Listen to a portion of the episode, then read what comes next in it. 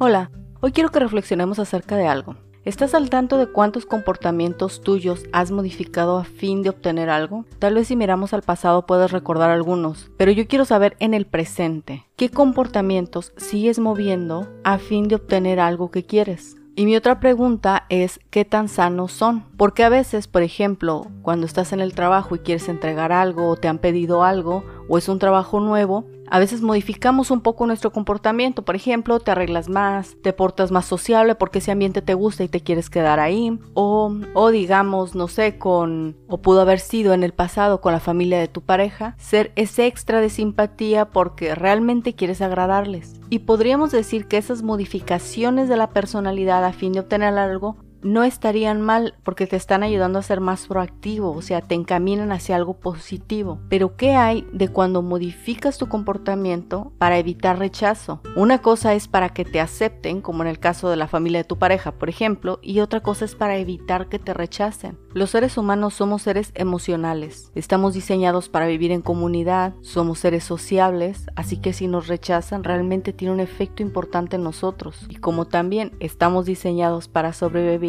hacemos lo que sea para evitar el rechazo. Muy pocas personas pueden andar con la vida sabiendo que las pueden rechazar y aún así siguen su camino. La mayoría de nosotros hacemos lo posible por evitar lo que consideramos puede ser un potencial rechazo. En uno de los primeros podcasts titulado La queja, el agridulce entretenimiento, te comento el caso acerca de alguien que se venía a quejar conmigo de su pareja. Para mí era una especie de entretenimiento hasta que pude ver que lo que había en ella era un sumo dolor. Y ese dolor también tenía que ver con que ella se había intercambiado a fin de obtener algo. O como cuando los niños quieren agradar a sus papás y comienzan a actuar en función a lo que ellos consideran más les va a agradar. Podríamos decir que el miedo al rechazo se convierte en una adicción a la aprobación que se convierte en dependencia y todo comienza cuando intercambias tu comportamiento por algo que quieres obtener. Yo recuerdo en uno de mis primeros trabajos, mi jefe no me caía bien. Me gustaba el lugar donde trabajaba por el título que tenía, por cómo me hacía ver. Pero mi jefe no me caía bien y el ambiente de trabajo no me gustaba. Quería permanecer ahí, pero tenía esta hipocresía de que no me gustaba todo el contenido, nada más me gustaba el título, no me gustaba el libro. Y eso poco a poco me iba generando frustración y molestia.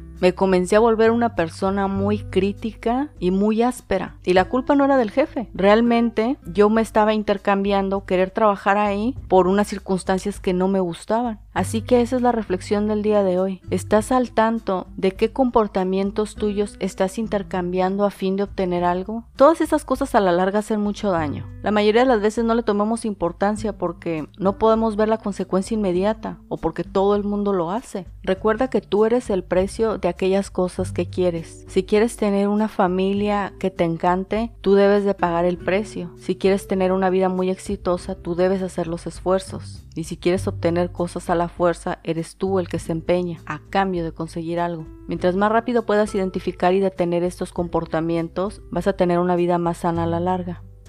Nos vemos la próxima.